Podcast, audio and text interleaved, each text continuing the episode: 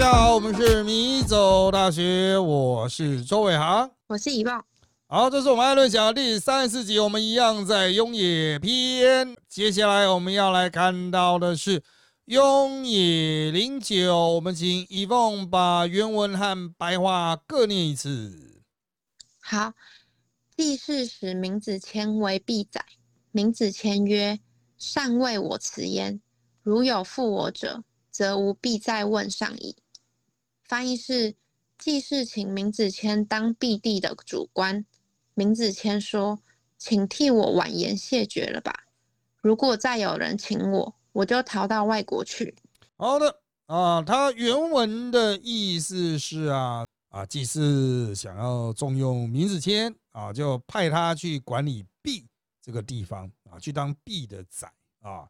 那闵子骞呢？呃，这个也是孔门德信科的啊。我们前面已经提到了嘛，啊，有仲弓啦、颜回啦、闵子骞啊。闵子骞啊，在《论语》以及其他的技术里面，一直都是一个个性非常温和的人啊。他会这么强力的拒绝，可能是觉得自己不适合吧，也可能是说当时的这个毕氏的这个啊，不是毕氏了，季氏的啊，这个政权啊。啊，这可能是呃，会有一些这个啊道德上的争议啦，啊，他不想去啦，啊，那这个所以就说哈，如果你一直坚持要用我，我就直接绕跑了啦，啊啊，反正就是他不想掺这趟浑水的意思了哈。啊，闵子骞还有另外一个很重要的这技术是在这个孝顺那一边的啦，啊，就是啊，这个他小的时候。啊，妈妈就过世了，然后他的继母呢，啊，就偏爱这个自己生的两个弟弟，虐待米子谦。那米子谦很孝顺，就不告知父亲啦。那他的继母用棉花帮他那两个儿子做成棉袄啦，但是呢，假就是给米子谦的呢，里面是芦苇，不是棉袄啦。那有一天冬天很冷啊，米子谦驾车的时候很冷，在那边发抖啊，就啊没办法好好开啊，就翻车啦。爸爸很生气啦，就。鞭打他，结果衣服破了啊，就露出了啊，居然不是那个棉袄，居然是芦苇啊！父亲就很火，想要休妻了啊。那米子谦就替他继母求情了哈，这个就被列入这个二十四孝了啊，二十四孝之中。好，那当然了，闵子骞哈，这个呃，在孔门里面哈，我们对他的印象就是处就是。这一种啊，道德非常高洁的这种形象啊，那我们在现实政治中呢，嗯，有时候的确我们会希望这种人能够出任一个政权的领导者，或是一个部门的领袖，比如他派他去当县长啦，派他去当局长啦之类的，因为他道德标准比较高。可是呢，呃，这些人有时候的因为自我期许太高，他觉得政治圈太脏，然后他就。哦，这个不想去做，这就会造成什么样的状况呢？就是去抢这个官位的，或是最后愿意去上任的哈，反而都是一些不太好的人呐。哦，至少是没那么好的人呐。哦，所以我们作为当然不是那么好的人啊，我们也只是政治圈的过客。我们还是希望哈，这些品德品性比较好的人，假设真的拥有治国的知识以及治国的能力。那么，还是请你尽可能的啊，出来帮助国家社会啊！你要做官呐，或是至少主持个会议，当个主委啦，临时的那种主委哈，都好了啊，都好了，就是也没有必要说什么啊，这个政权不够正义啊。就是如果你没有政党属性的话，不会受到政党惩罚的话，然后你真的希望能够改善社会的话，而人家也给你很大的权利，不是用你来漂白。不是用你来洗地，那么你去做这个官，做到被人家 fire 为止，我觉得都不是一个问题。但是有些的确是找一个名声很好的人来洗地、来漂白，这个就不太好啊。所以我还是奉劝呐，就是社会的真正的那些贤达，不要有那么强的道德洁癖。有一种道德的任务，就是要去帮助社会上的大众。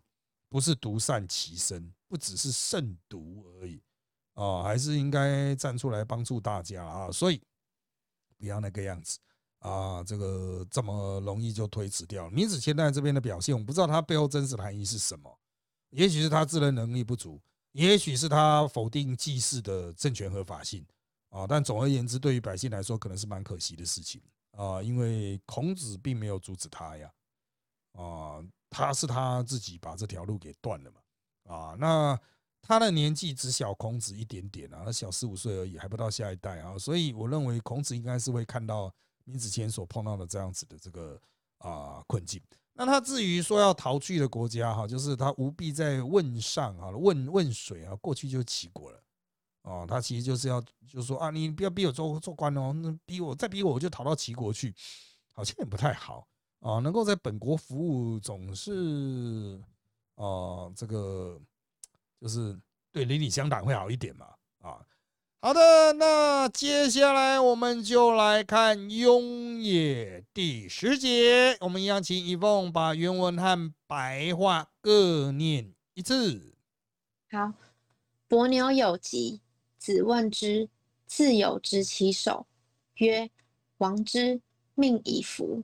斯人也而有斯己也，斯人也而有斯己也。”翻译是：伯牛生病了。孔子去探问，从窗口握着他的手，说：“快要死了，命该如此吗？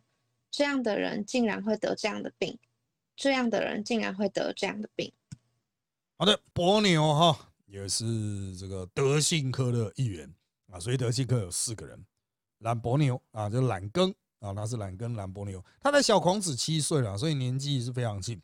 就懒伯牛、闵子骞啊，啊，仲弓啊。啊，还有颜渊啊，这德性的四个啊，那我在那边特别要谈呢，因为德性四个都出来了嘛。哦，就是他这个德性是行为的行啊。那我现在翻西方的 virtue，我也是采用这一个翻法。哦，那有些是采用尊德性道问型的那个德性，性命的性啊，那个性倾向的那个性啊，去翻 virtue。我个人是觉得。可是这就跟孔子所讲的这种概念不合，因为孔门的德性就是啊行为的行的那个性啊，啊就是你要实际展现出来，它不是一个内在的性质了哈。好，那回来这个懒伯牛生了重病要挂，因为他年纪跟孔子很接近啊。好，他生病了，孔子去探问，然后从窗口啊伸手进去啊，去握着懒伯牛伸出的手。说：“哎呀，快挂了啊，快挂了！这个样这么好的人哈，居然得了这么重的病啊！”他感叹了两次啊，显然是非常舍不得了，因为他跟懒伯牛的年纪非常接近了，所以可能真的是把这个当老弟了。老弟就这样先他自己一步而走啊，真的是啊，一定会有所感叹的哈。好，但问题来了，第一，没有进去见，而是从窗户在外面。握他的手显然是传染病。当时的人虽然医疗观念还非常原始，但应该是区别出有些病是可以探病的，有些病是不能探病的。懒伯牛得的是传染病，那他得什么传染病先且不论，孔子还敢去探病，而且还从窗口握着懒伯牛的手啊！大家也知道手非常脏了。啊，所以是很有可能感染的。孔子的这样的表现，当然有些人会认为说他是不是太 nonsense，但我觉得在这边传达出来是他不是 nonsense，他知道这样有危险，但他仍然愿意去做。那也因此凸显了孔子在这一方面哈，真的对于这个兄弟是真的很看重哦，宁愿担冒风险啊。那也有一些后来的比较晚期的人认为啊，就是。啊，经学家认为就是说，哎，孔子搞不好会把脉呀，所以就去执起手就是把脉啊，居然快死了啊！这孔子居然会看病，真的也是蛮厉害的。我不知道他的这种推理是怎么推出来，但有不少老师支持这种说法，就是孔子是会看病的，那可以去帮兰伯牛把脉，把脉发现啊要挂要挂啊，哦，这个不知道是不是连续剧看太多还是怎么样啊？我是觉得依照当学的当时的医学概念，孔子应该没有到这么厉害啊，没有到这么厉害。好，这个当然他这边有提到一个命以服，这个就是他的命啊。呃，孔门对于命命运的命这个概念哈的看法，呃，算是有非常多新的诠释。在这之前呢，对于命哦，这个并没有那么多的全解，就是好像就是这一个人一生发生的事情而已。但是到了孔子的这个时代之后呢，孔子之后命的这个概念哈，慢慢转变成为就是你生下来就可能注定会发生的事情哦。那这一切呢，呃，就影响了我们现在对于命与运的看法啊。所以当我们去谈说啊，你命运怎么样，命运怎么样，它其实是有来自于孔子的啊诠释的成分，在他之前的相对应的诠释是有了，没有那么多。啊，这种天命的说法哈，这个并没有那么样的完整啊。好，那当然我们还是回来，到底是什么样的疾病啊？那当时会采取这种隔离的，可能是像流感这一种，或是麻风病啊。因为如果是流感的话，那真的很快速就挂掉，可能孔子来不及看就已经挂掉了。那会拖到这样子，有人认为是麻风病啊，所以孔子没有被传染。哦，就是麻风病，如果身心状况啊哈够好的话，其实不容易被传染的啊。那还有人说是天花啊，那天花孔子就蛮为的啊。那天花杀伤力很强啊，天花在那个时代应该就已经出现了啊。这个孔子还敢去见，不知道是孔子自己得过还是啊这个他不怕啊。那因为那个时候天花的杀伤力也极强。啊，就是除非是一个族群已经都普遍得过，然后啊形成了一个阻阻挡的壁垒，否则它扩散起来杀伤力是很高。像清朝哈啊刚入关之后就被天花严重攻击然啊，差点整个贵族灭掉一大堆啊。好了，不管怎么样啊，我们非常佩服孔子哈，这个单冒风险去见自己的好老弟啊，这个非常的挺他了啊。好，那接下来我们就来看《雍也》十一节，一样，请一凤把原文和白话各念一次。好，子曰：“贤哉，回也！一箪食，一瓢饮，在陋巷，人不堪其忧，回也不改其乐，贤哉，回也！”翻译是孔子说：“颜回真贤德，一篮饭，一瓢水，在陋巷。”人人都愁闷，他却乐在其中。颜回真贤德。好，这个颜回的一箪食一瓢饮啊，成为他最具代表性的人格印象。穷到爆，一个竹篮的饭哈，他这个一箪食是一个竹篮的饭啊。什么叫一个竹篮的饭呢？我们现在吃饭都是用锅子，所以你不太清楚。哦，什么叫一个竹篮？但他你就想象那种很穷的人呢，他可能勉勉强强有一个陶锅，那他要怎么蒸饭呢？哦，你看为什么要煮的？他以前很多是用蒸的啊，他就是用一个篮子，就是底下有水，水就煮去把上面的饭蒸熟。那是所谓的谷物啊，就是所有的食物就放在上面蒸熟，所以他不是只吃白米啊，那个时候可能也吃不到白米，可能是小米吧啊，不是只吃谷物。它可能还有放一些，就是可能是那种根茎类的东西啊，我们不太清楚那个时候的中国人有什么样的根茎主食，因为跟现在应该差别非常大啊。但他就是放一些青菜、蔬菜啦，啊，还有一些晒干的东西啦，搞不好还有一些小虫、小鱼的都丢上去，就把它蒸熟，蒸熟就吃。然后一瓢饮就是拿那个瓜瓢啊，啊，就直接捞水来喝。那他住在简陋的陋巷，那一般人当然会觉得，哎呦，这么有学识，怎么会过得这么惨呢？但是呢，颜回仍然在求学的路途上非常的乐在其中，他就觉得我就是要来好好读书啊。所以啊，孔子直接用“贤”这个字啊，贤德啊来形容他。贤哈，那我们现在在当代使用“贤”这个字后。这个字的时候都是用贤明啊，或者是贤惠啊去描述他，他会展现出一种呃比较偏向智慧的形象，就贤明贤惠嘛，脑子很好哈。但是在孔子使用这个词的时候哈，他的意思比较偏向就是一个完整的德性的状态。哦，就是这是很接近圣人的形象，但他不是直接去讲他是圣人，所以他就是，呃，他是一个执行德性的过程中，哈，算是能够蛮完整的达成德性所需要的各个面向啊。那在西方的，比如 phronesis 啊，就是 prudence 哦，prudence 这个概念啊，当然他普林讲 prudence 好像又比较偏向那种有智慧的啊，但是呃，我个人认为就是他算是呃以一个非常聪明的方式把所有的德性都统合在一起，可以称为贤啊，那就跟我们现在对于贤这个字的理解是不一样的啊。那当然了，啊，这个孔子。之所以正成颜回是贤的方式，是说他一箪是一瓢饮再露相。嗯，一箪是一瓢饮再露相，当然是代表他把物质欲望降到最低，全心全意投入学术研究，全心全意投入品德培养。可是这样子就就算是贤吗？嗯，显然有一些孔子所没提到的部分。当然前面我们有提到了，他的同学们对他也没什么批评啊。哦，其实他的竞争者们哦，应该也都知道啊。孔子最爱的是这个学生啊，我们好像都被比下去了。可是大家都没有显示出嫉妒之心，所以颜回一定有其他做的很好的地方哦。不过孔子特别看到这个一箪是一瓢饮哈，就是啊，这这也造成大家都觉得说颜回最后是营养不良而死啊。其实他就是很穷啊，把这个要求降到最低，而其他的学生呢，可能真的就过不了这样子专心求学的生活。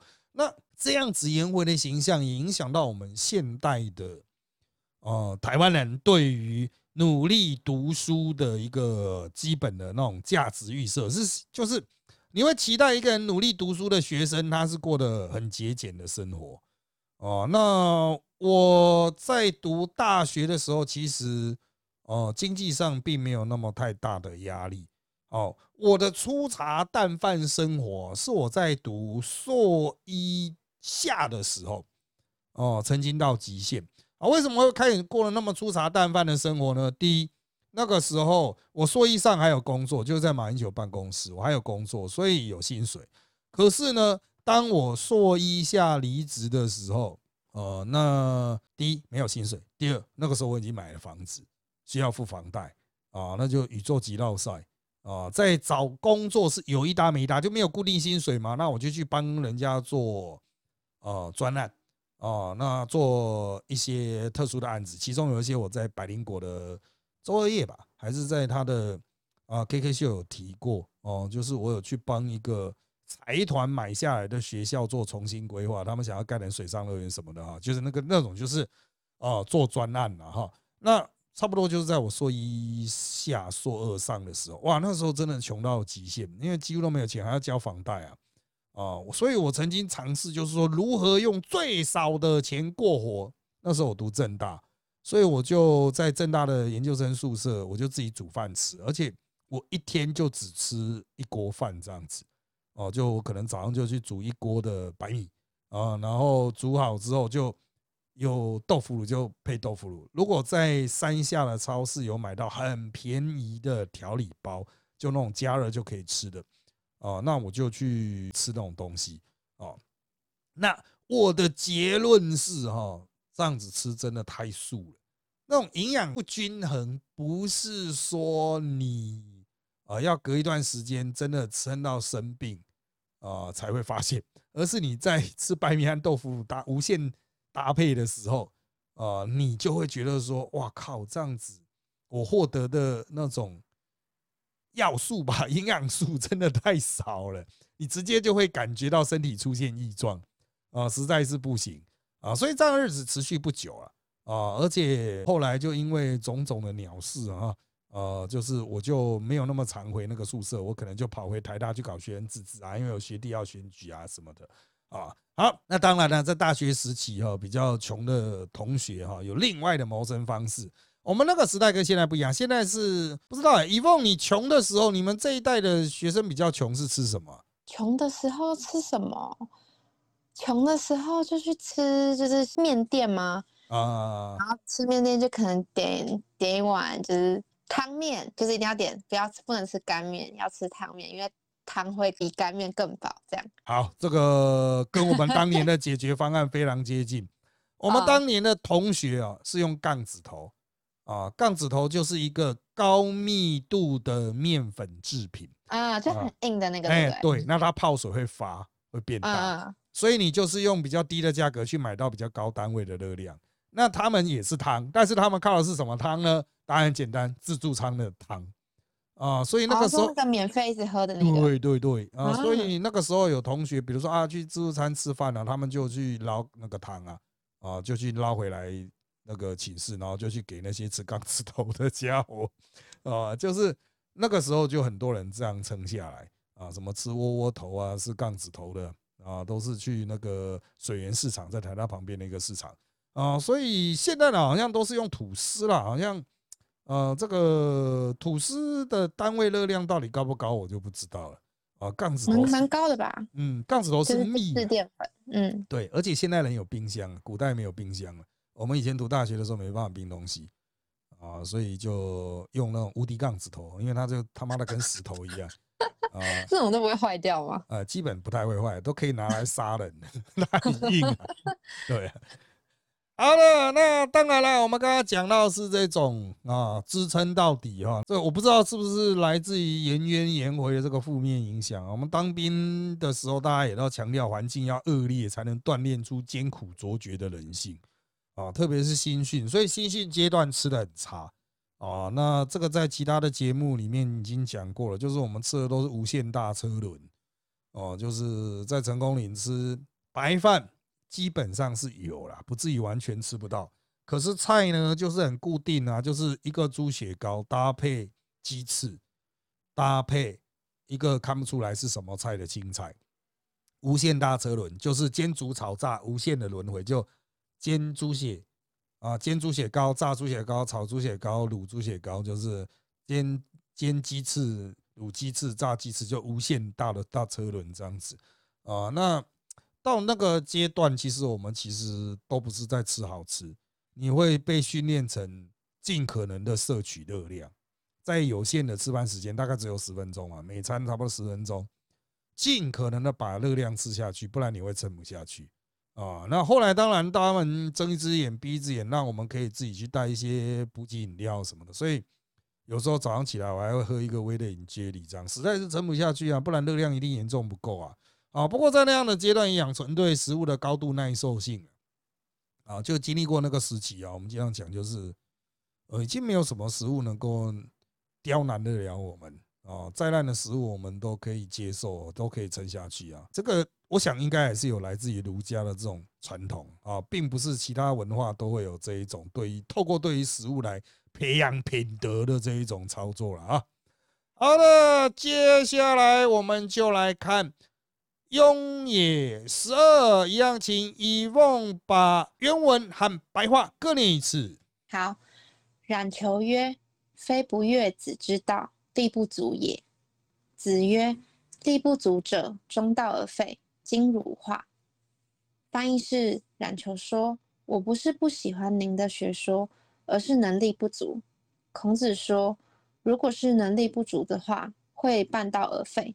现在你还没开始，就不想前进了。”好，那这个半途而废是力不足者啊，就是啊，其实冉求我之前提到嘛，哈，冉求就是有一点这个啊人品上面的问题啊。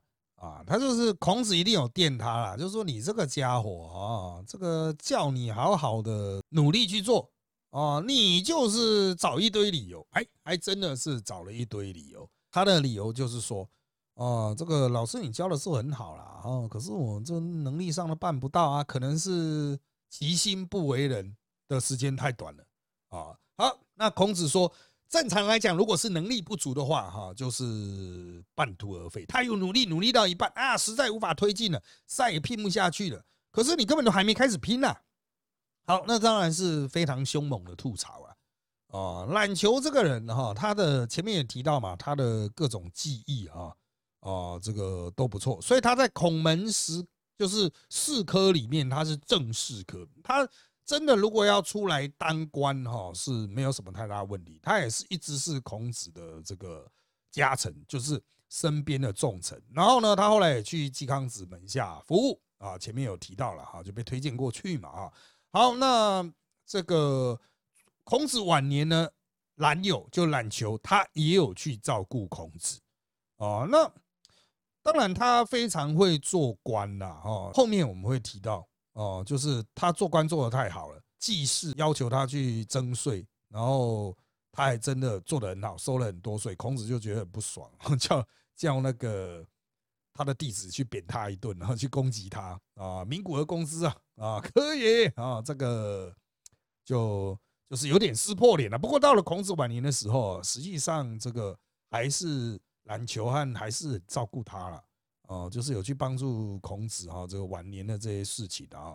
好，所以他的个性并不是极坏，但是就是有缺点哦。显然就是不太能够坚持良善的道路，有时候真的会太过偏向技术。所以在前面我们有在提到他的时候，提到他是哦义啊，哦求也义啊，就是呃他在那种技术上当官上哈，真的是蛮厉害的。啊，但是品德上呢，嗯，确实是有动。孔子当初推荐他的时候，就是这个人哈，真的很会当官啊。但孔子至少哦，也该稍微留一手，就是啊，在推荐的时候看能不能啊，哦，就是在某种程度上哈，不要让他过于照进了。但是实际上，篮球还是真的控制不住啊。所以，呃，我要强调哈，就是在大多数人从小学《论语》的时候。很少去凸显这些弟子的负面特质哦，都去讲说什么孔门十杰啊，他篮球是孔门十杰啊，孔门十哲，好像他都是跟孔子一样啊，这个品性非常高洁啊，人生成就哈也都不错，但实际上不是啦，这是最优秀的学生，可是再怎么优秀的学生也可能是有缺点的哦，那。这一种应该就是比较算计的篮球，他就直接觉得说啊，我自己可能做不到，那我完全就不开始。跟其他人还会笨笨的开始，哦，做到一半不行就停，哦，那当然了，很多人这个现在看到这一章，他其实看不到金鲁化自我画地设限不前进，而是中道而废，力不足中道而废，啊，那在我们当代的这个新媒体业啊，真的是很容易中道而废，半途而废。哦，就是大家一开始都是觉得哇，这个有机会一起来冲吧，冲一冲吧，说哇，我能力做不到啊，实在是没办法，只好停了。这个真的做不起来啊。孔子并没有去批评这样子，至少你有尝试过啊，哦，至少你有尝试过，不是说啊，看到这一章好像孔子连那半途而废的、中道而废的都骂，其实不是啊。孔子说，能力不足的人哈，他至少一开始有这个发心要努力嘛，那他最后面做到一半失败了，那也没办法，因为他能力就做不到嘛。哦，不是说他一开始就错了哦，相对来说画地自限的才有错哦，所以换个角度来说哈，孔子也可以去用来劝勉啊。这边的孔子用来劝勉现在的很多做新创事业啦，或者是新媒体业的人啊，就所谓网红了。讲白一点呢，就是如果你有想法已经出来了，那至少尝试看看，不要太过画地自限，直接就什么都。停在脑海中就崩掉了，没有了哦。这个我是因为我你可以发现我讲话非常小心了，我不想伤到一些我的同行。但我知道很多同行都是，呃，这个心中想一想，嘴巴讲一讲就没有任何推进。那其实非常可惜，大家 idea 其实都很棒，但画地自限的人真的很多。同样的哦，在呃这个圈子之外，也有很多人想要进这个圈子的，想要去做新媒体业，想要去做网红的，也都一样会碰到类似的情形，就是。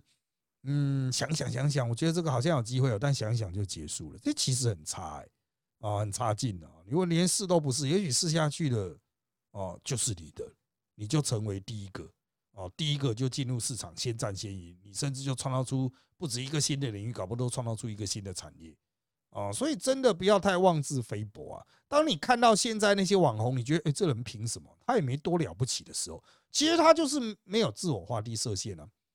哦，他就直接就跳出来了，被大家嘲笑，他也跳出来，先试再说吧。也许一百个这样想的，九十九个都失败，但有一个他的 idea 是真的可行的，他也真的够冲，他的个人特质也真的符合这个理想、这个发想的要求，诶，他就冲起来了嘛，啊，他就成功的把这个产业给做起来了嘛，啊，所以啊，大家千万不要提前放弃，宁愿冲到一半垮掉。创业创到一半失败，哦，也不要连起步都没有。很多人都太担心是什么创业失败会被笑啊，我出来做这个东西啊，做的成品不够好会被人家笑。你这么在意被人家笑，然后你所得到的人生是什么呢？真的是你想要的人生吗？哦，那啊，我也许我会有幸存者偏误了哈，就是我毕竟是在啊这个行业里面的一个小小的领域里面哈，文字订阅里面是一个幸存者啊，但是哦，我个人认为我自己的在这个创发各种产品的过程中，哦，其实我也受到很多这类型的质疑，就是啊，你凭什么？哦，或者是这个东西到底要卖给谁？啊，这个。东西要卖给谁？这个问号啊，与其说是自己问出来，不如让别人说。很多人就自己自问，就是哎，这个东西要卖给谁？哎，我找不到要卖给谁，那我就不做了。啊，那不就很可惜吗？你应该是我有个 idea，那我想办法去说到让人家愿意买单，而不是哦，自自己内心问过一次之后就垮了。啊，所以对我而言呢，哈，我推出过蛮多新媒体的产品的，然而。都是别人在问我说：“哎，你这个东西要卖给谁？”哦，我给他们绝大多数的回答都是：“啊，反正先做了再说嘛。哦，失败了就就换下一个嘛。不要太在意啊！哈，好，所以啊，不要自问自答之后就停了，宁愿中道而废啊，因为力不足而中道而废，而不要自我画地设限了啊。”我们今天这一集的内容就差不多到这边喽，谢谢各位的收听，那就在这边跟大家说拜拜，拜拜。